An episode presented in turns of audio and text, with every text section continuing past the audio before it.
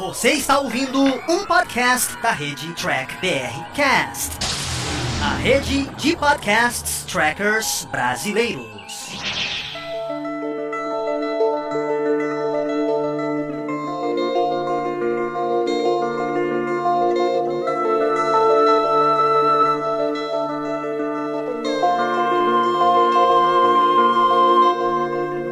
Pessoal, aqui é o Lucas e este é o Caravela Espacial, mais um novo podcast da rede Trek BRcast. O Caravela Espacial, na verdade, são versões narradas de resenhas escritas para o blog Caravela Espacial da minha autoria e lá vocês vão encontrar resenhas sobre seriados de ficção científica, como também de livros de ficção científica e pelo nome, Uma Caravela no Espaço, também há conteúdos com relação à história. Em sua maioria, resenhas de livros sobre história e área afim, que é a minha formação acadêmica. Sou mestre em História pela Universidade Federal de São Paulo e, desde muito antes disso, Trekker é aficionado em ficção científica no geral. Então, esse é o conteúdo lá do blog. Aqui nas resenhas, vamos tentar abordar mais conteúdos referentes à ficção científica, que é o que eu pretendo que apareça mais aqui no podcast. E para o nosso programa de estreia, eu deixei separado uma série que eu tenho muito carinho para comentar, que é Star Trek Enterprise. Vamos começar falando do começo da primeira temporada do seriado. É uma série que eu gosto muito por várias razões. Uma afetiva, porque foi a primeira coisa que eu comprei com meu salário quando comecei a trabalhar foi o box da primeira temporada de Enterprise. Tem um valor sentimental, mas eu gosto muito da série por várias razões. Dentre elas é porque eu acredito que ela fez um, um belo trabalho com relação aos visuais. Eu acho que o visual se encaixa muito bem com o que a gente pode esperar, tanto daqui para frente quanto olhando da TOS para trás. Eu acho que ela foi muito bem nesse sentido, embora claro que tudo pareça mais moderno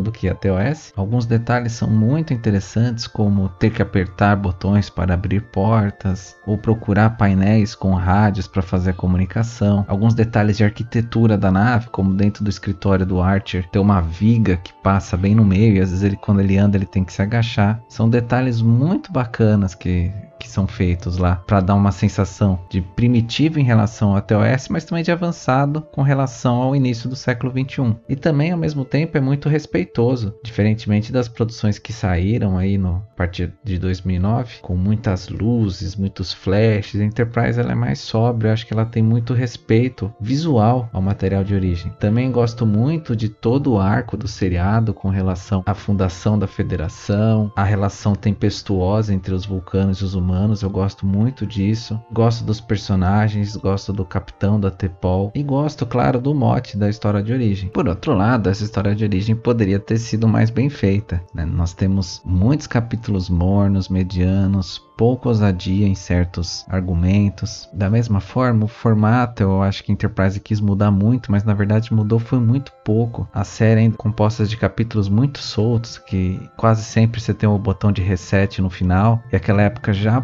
conversava com seriados mais serializados, com perdão da redundância, não necessariamente histórias que começassem e terminassem uma partir da outra, mas até do desenvolvimento dos personagens, nós temos mais consequências. Isso aparece e quando aparece vai muito bem aqui mas acho que se esperava mais naquele momento. Apesar da Tepol e do Archer ser personagens que eu gosto muito, eu gosto demais dos dois, são os dois são bem tridimensionais. Os personagens secundários capengam um pouco, nem todos têm a atenção que mereciam, mas o saldo final é morno positivo. Tem muita coisa que a gente pode aproveitar dessa primeira temporada. Da série no geral, eu gosto muito. As últimas temporadas são maravilhosas. A primeira e a segunda é um pouquinho mais que o freio de mão puxado, mas tem coisa boa. De qualquer forma, a partir de agora vamos falar de capítulos um por um da primeira temporada. Neste primeiro programa, da primeira metade, e no programa seguinte, da outra metade.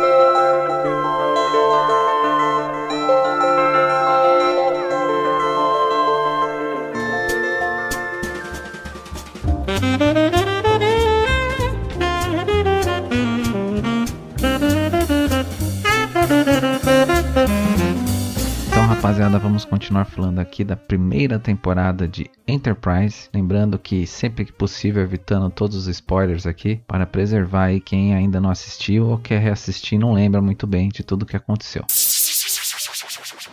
Começando então com o piloto, os episódios 1 e 2, Broken Bow. É um piloto bem longo, bem caro e bem grandioso de, de Enterprise. Afinal, a história que quer contar aqui é da primeira nave terrestre capaz de atingir dobra 5. E ela foi lançada um pouco antes do previsto, pois rolou uma, rolou uma oportunidade aí de solucionar uma crise diplomática com os Klingons. Então, como todo piloto, aqui a gente tem alguns problemas com relação ao que acontece posteriormente, né? Algumas coisas aqui não, a gente não sabe muito bem para onde estava indo, especialmente um pouco da, de um ar adulto de tensão sexual que aparentemente eles queriam colocar na, no seriado, né? Que tomou forma no, nas cenas de, da sala de descontaminação, que felizmente apareceram muito pouco no final, embora todas as vezes foram marcantes por serem muito ruins, né? É, da mesma forma, o enredo é muito grandioso e um pouco convulsionado às vezes. Acho que muita coisa fica um pouco mal explicada e me incomodou também a questão do, do Archer Pai. Achei um pouco piegas todo o arco dele lá. Mas no geral é, é competente, é grandioso e te deixa com vontade de continuar assistindo o seriado. Tem boas cenas de, de ação, os efeitos especiais, algumas coisas a gente já sente que está datada, né? Porque a Enterprise foi a primeira a trabalhar sem modelos, né, das naves, ser tudo por CGI, a gente sente um pouco isso. E por fim, né, vale lembrar que essa é a única vez que o Brasil aparece em Jornada nas Estrelas, quando a Roche está lá é, dando aula, no que não poderia ser diferente numa sala no meio da selva amazônica, né, porque é assim que todo mundo tem aula no Brasil, né. Mas é um episódio muito bom, 4 de 5. Continuando aqui, o primeiro capítulo depois do piloto, o episódio 3, é Lutar ou Correr, que é o capítulo em que a Enterprise acaba tropeçando numa nave que está à deriva. E enquanto ela tenta entender o que aconteceu, ela já é atracada por uma outra nave, né? E é um, então, um capítulo bem tenso, é bem interessante. É um raro episódio também que é centrado num personagem coadjuvante, que no caso aqui é a Roche, né? É, aliás, esse capítulo no fundo é meio uma propaganda enganosa no fundo do, da, da temporada que vai ser bem morna. É, é, ele acaba sendo uma propaganda enganosa porque é um capítulo bem tenso e também porque ele dá espaço para coadjuvante. Um, uma coisa que Enterprise não costuma fazer também não. É, só que voltando a esse capítulo, né, um argumento bem legal, um desenvolvimento da trama bom, boas cenas, roteiro inteligente e isso é muito bem trabalhado com relação ao desenvolvimento da personagem da Roche, né? Eu acho que no geral o que coroa também esse capítulo é o próprio questão de dificuldades de linguagem, né? Porque essa é uma trama que só dá para acontecer em Enterprise, né? Porque foi estabelecido estabelecido em todos os outros seriados que todo mundo se entende. É, nem sempre a gente entende como que se entende, mas tudo está baseado na noção do tradutor universal e isso então só dá para acontecer em Enterprise. É, eu gosto dessa trama, mas é mais interessante por isso. Uma característica única da série é que brilha, é, gerando um capítulo aí 5 de 5, excelente. Aí agora no capítulo 4, explorar novos mundos, a gente já dá aquela puxadinha no freio de mão, que é um capítulo mais devagar, mais morno, que é quando a gente tem a primeira exploração planetária do, dos personagens, dos tripulantes da NX-01. E nesse planeta eles acabam encontrando algumas formas de vida bem estranhas, ou não né? Um capítulo bem arroz com feijão, corretinho, mas sem muito brilho, assim. O argumento, em certo sentido, é, é meio ingênuo, pouco inspirado, né? Só que a gente tira coisas interessantes desse episódio, dos primeiros capítulos em geral de Enterprise, que é um, um sentido da história de ser uma história de origem, né? Cada lá tem uma, uma coisinha de como surgiu tal conceito, tal é, história interna de Jornada nas Estrelas, né? Aqui, por exemplo, a gente descobre o que significa o planeta classe M e também tem a, a primeira vez que aparece o aperto de nervo vulcano. Então, apesar de ser um capítulo bem fraquinho, esse tipo de coisa garante que ele seja um mediano, 2,5 de 5. Depois nós temos o Inesperado, capítulo 5, que é um dos capítulos mais difamados de Star Trek. E se a gente falar sinopse, você vai saber qual é e por que, que ele é tão difamado, que é o capítulo onde o Trip fica grávido. Vencendo esse preconceito prévio do, de você ter um argumento como esse, bem sessão da tarde, o capítulo na verdade ele tem coisa muito interessante é, e quase todos relacionados ao ineditismo da exploração espacial, que é essa questão que é a temática da primeira temporada da série. Né? Aqui isso aparece é, em toda a ansiedade que o Trip Trip tá passando, dele querer entrar naquela nave, ver qual é que é lá e depois o que ele quer sair logo, né?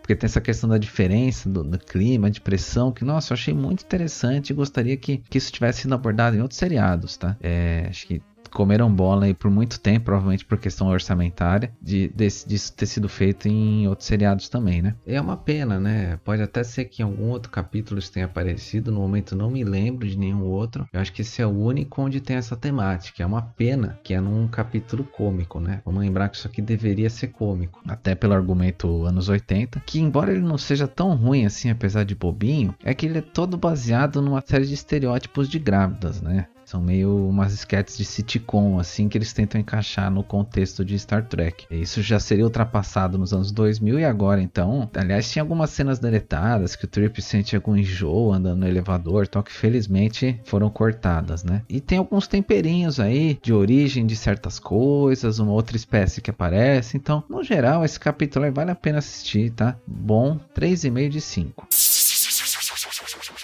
Seguimos então para o capítulo 6, Terra Nova, que ele continua nessa, nessa história de origem das primeiras coisas que a humanidade fez no espaço, no universo de Jornada nas Estrelas. Né? Aqui a NX-01 vai atrás do que aconteceu com a primeira colônia humana extraterrestre, né? Num capítulo que é fraco e muito previsível, né? Até pra gente dar um certo crédito ao seriado, tem um momento interessante ali, que o Archer faz uma ironia com relação ao primeiro contato com outros humanos, mas de resto é muito fraco, né? É, não sei se foi restrição orçamentária ou própria qualidade, assim. Esse capítulo é muito previsível. Quando ele começa, você já sabe exatamente onde vai terminar, né? É, faltou muita ousadia ou então criatividade dos, dos roteiristas para fazer algo uh, que seria bem diferente sem extravagância assim. Pô, na TOS a gente tem é talvez a maior temática mais repetida de TOS, né, que, que é ver é, a sociedade humana se desenvolvendo com outros parâmetros, outras diretrizes, né? Poderia ter sido feito aqui sem muita extravagância, é, mas não consegui, ninguém conseguiu pensar em nada melhor do que foi. Esse capítulo é ruim, um e meio de cinco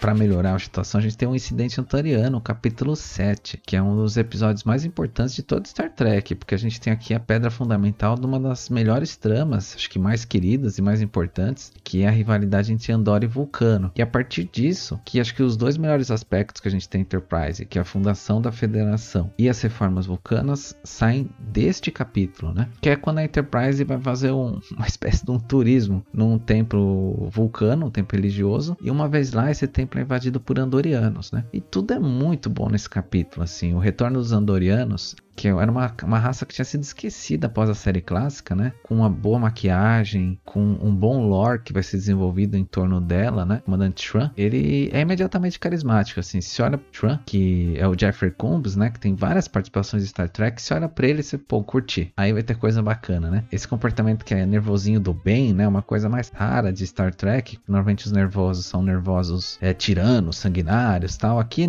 nem muito isso, né? Eu curti bastante. O desfecho da, da trama é muito legal e as implicações que a gente vai ter mais para frente, né, todas derivam desse momento. O meu único problema com esse capítulo é, o, é a cena final, que foi feita totalmente em CGI e que eu garanto para vocês que eu sinceramente não entendi o que eu olhei aquela imagem ali e não consegui decifrar o que, que era a primeira vez que eu assisti. É aquela questão do vale da estranheza, né? Quando o negócio não é ruim o suficiente para você entender que é falso e nem bom o suficiente para você entender que é verdadeiro. Aí seu cérebro não processa. Isso foi o que aconteceu comigo. Eu só entendi aquela cena. Eu tive que voltar para eu entender e tentar. Ah, tá. Ah, aquilo ali é um cara. Ah, ah. Ah, agora eu entendi. Agora eu saquei! Agora todas as peças se encaixaram! Então é essa. A, o que estava funcionando lá era isso. Hum, porque realmente Enterprise tem muitas cenas ruins que é feita só por CGI e essa aqui é uma delas, tá? Apesar disso, capítulo excelente, 5 de 5. Aí em seguida nós temos o 8, que é o Quebrando o Gelo. Embora assim, o argumento até interessante da, sei lá, primeira vez que poderia acompanhar um cometa, estudar, tal, tem até um, uma, um certo romantismo científico, é um capítulo muito morno e pior, é muito previsível, né? Tem um momento lá que eles falam para uma equipe, ó, vocês vão ter tantos minutos para fazer. Ali você já sabe o que vai acontecer. É uma pena realmente, ali faltou refinar o roteiro um pouco, é muito previsível, né? E um outro problema desse capítulo, eu até sou simpático que é o retrato dos vulcanos, né? Como eu comentei. Mas aqui foi tudo bem desnecessário, assim. E causa incômodo pelo Archer. Você sente mal pelo cara ali, do tanto que ele se esforça para fazer amizade e ele não é recíproco, né? Isso acaba gerando mais desgosto pelos vulcanos do que seria o ideal, né? Embora, nesse caso, tenha uma rima bacana com relação à Tama da Tepol, sobre o casamento dela e como ela está se aproximando da tripulação humana, que foi boa, foi bem interessante, assim. Então, é, o capítulo é fraco, previsível, mas essa rima com a Tepol funciona bem. Então, apesar disso, ele só é ruim. 2 de 5. No capítulo 9, Civilização, eu acho que aqui aquela, aquele caminhar que é, o seriado estava tendo de, de história de origem, ele é interrompido aqui, porque realmente é um capítulo muito fraco. A Enterprise está tentando explorar um planeta ali que seria primitivo, só que ela encontra sinais de tecnologia avançados. Então eles vão tentar investigar. E aí eles acabam descobrindo ao mesmo tempo que essa espécie está sofrendo uma espécie de uma epidemia. O capítulo é previsível e é esquecível. Eu tive que ir atrás, quando eu escrevi a resenha lá pro site, tive que ir atrás de imagens para ver se eu lembrava qual que era. Porque é um capítulo bem tábala rasa, assim. Eu assisti ele umas três vezes e não me lembrava. Assim. E acho que o capítulo é muito datado, porque o Archer tá meio anos 80, aqui atira primeiro, pergunta depois, beija a mocinha. Não combinou bem, assim. Os argumentos são aproveitáveis, mas acho que o capítulo no geral é muito ruim. Um de cinco. Neste capítulo 10, Mercadores do Espaço, a Enterprise encontra uma nave mercante, né, muito antiga, que viaja a velocidades muito lentas ainda, e eles percebem que essa nave está muito avariada após um ataque pirata, enquanto eles estão tentando ajudar, eles percebem que os tripulantes lá estão escondendo alguma coisa, né. Esse capítulo, na verdade, eu curto muito o argumento e todo esse pano de fundo desses pioneiros da navegação espacial, né. Em vários é, movimentos análogos que existiram, né, sempre esses pioneiros, quando a coisa se populariza, eles eles se sentem marginalizados ou até ameaçados por, um, por novos participantes, né? Seja até numa coisa musical, como o João Gordo traindo o movimento em relação ao dado Dona Bela, também isso é comum com ondas migratórias. Migrantes que chegaram nos anos 50 se acham mais do que os que chegaram nos anos 2000 no Brasil, nos Estados Unidos, por exemplo, né? E seria muito verossímil isso acontecer num contexto de exploração espacial. E aliás, Enterprise tem um personagem para isso, que é o Travis, né? Eu acredito que eles criaram esse personagem com esse conceito na cabeça. Só que tirando este capítulo um, onde aparece a família dele mais para frente, o conceito, todo esse plano de fundo é muito pouco abordado. Então, pelo conceito, pelo argumento, bom, 3 de 5. Passamos então para o capítulo 11, Frente Fria. Ele tem umas cimas bem bonitinhas, assim, momentos bem interessantes, porque é aqui que a gente inaugura o que deveria ter sido né, a principal trama do seriado, que é a Guerra Fria Temporal. É, ela começa quando a Enterprise recebe é, a visita de alguns praticantes de um culto meio desconhecido, assim, aparentemente todos são pacíficos, mas um aviso do futuro é, indica que um deles é um infiltrado. Assim, apesar de ser muito bem organizadinho, sabe, tem umas, umas rimas bem legais entre passado e presente, entre toda a trama e o presente que o Archer recebe, né, introduz bem esse subplot que a gente tem. Ele tem um ritmozinho bem morno, assim como a maioria do que o Enterprise vai fazer nesse, nessas temporadas iniciais, tá? Então acaba sendo aí um muito muito bom. 4 de 5. Passamos para o 12, Inimigo Silencioso. É um episódio estranho porque ele tem dois argumentos muito interessantes, mas que com certeza não tinham que estar no mesmo capítulo. De um lado a gente tem a trama principal, que é o que dá o título ao capítulo, que a Enterprise ela está sendo constantemente atacada por uma nave desconhecida e que, especialmente, né, esse que é o mote, ela não revela e talvez ela nem possui motivações para atacar. E no outro enredo, no enredo secundário, a gente vê quando a tripulação se dá conta que ninguém conhece o Malcolm Reed direito. Eles precisam dar um, fazer uma festinha de aniversário e ninguém sabe o que ele gosta, o que ele come, qual é a cor favorita, ninguém sabe nada dele. Eu achei até o humor inteligente isso, acho que poderia ter, é, ter rendido se estivesse no outro capítulo, porque se a gente já, só de escutar essas duas sinopses, você sabe que elas não se conversam, né? Porque vamos parar para lembrar o seguinte, essa é a primeira situação que a Enterprise passa com relação a batalhas graves, assim, que ela está sendo constantemente atacada. E enquanto isso, elas estão fugindo de um inimigo inescrupuloso que está tentando atacar de qualquer forma, dá tempo pro pessoal ligar atrás do amigo, do pai, da ex-namorada do Reed. Não, não, sabe, não, não conversa bem, né? É, isso acaba gerando um problema de ritmo e que é até uma moda, assim, porque esses enlatados na Marvel são todos assim. É, você tem tensão, quebra com humor. Tensão, quebra com humor, né? É, eu acho que isso é muito ruim nos filmes no geral, mas aqui Enterprise, que é tudo bem morno, no fundo você não tem ritmo nenhum no capítulo, né? Então, bom, 3 de 5 por conta do argumento principal. E encerrando aqui, a gente vai pro cara doutor no capítulo 13 que é o capítulo mais polêmico de Enterprise e um dos mais de toda a Jornada nas Estrelas, e por bons motivos, porque o enredo da situação é muito complexa e permite várias conclusões, né? E porque ele acontece quando os protagonistas eles esbarram numa pequena nave à deriva e que tem um pedido de socorro bem particular. A raça daquele, daquela nave, né, que tem um astronauta ali, está sendo dizimada por uma pandemia e eles precisam de uma ajuda de uma civilização mais avançada para encontrar a cura. No começo comecinho, tudo parecia caminhar para um capítulo bem mediano para bom. Capítulo clássico, assim, uma pegada bem clássica. Só que tem um detalhe: naquele planeta, a gente tem uma outra espécie vivendo e tem vários dilemas é, com relação à convivência entre as duas espécies, né? E aí a Enterprise se encontra num, numa encruzilhada sobre interferir ou não naquela sociedade, né? Além de eu gostar muito desse argumento e achar muito inteligente, eu acho que é, é o melhor capítulo do Dr. Flox, que eu acho que ele até então era meio um Uma coisa muito parecida com o Nilix, aqui ele ganha uma identidade própria, porque ele contesta certas coisas, tem um poder de ação bastante grande, né? É bem interessante, é muito gostoso ver um capítulo bom, personagem secundário. E o roteiro, assim, é bom mesmo, tá? É, são roteiros como esses que fazem Star Trek ser uma coisa bem atemporal. Tanto que até hoje você vai encontrar é, vídeos, artigos, outros podcasts debatendo sobre o capítulo. É tudo que a gente quer, né? Então esse capítulo aí é excelente, 5 de 5.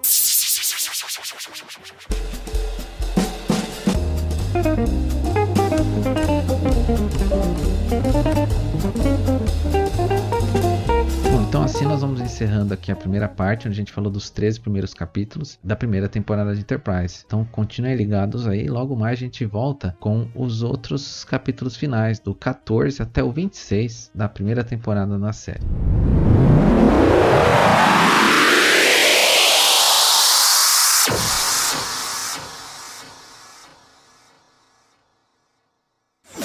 Esse podcast foi editado por Sessão 31.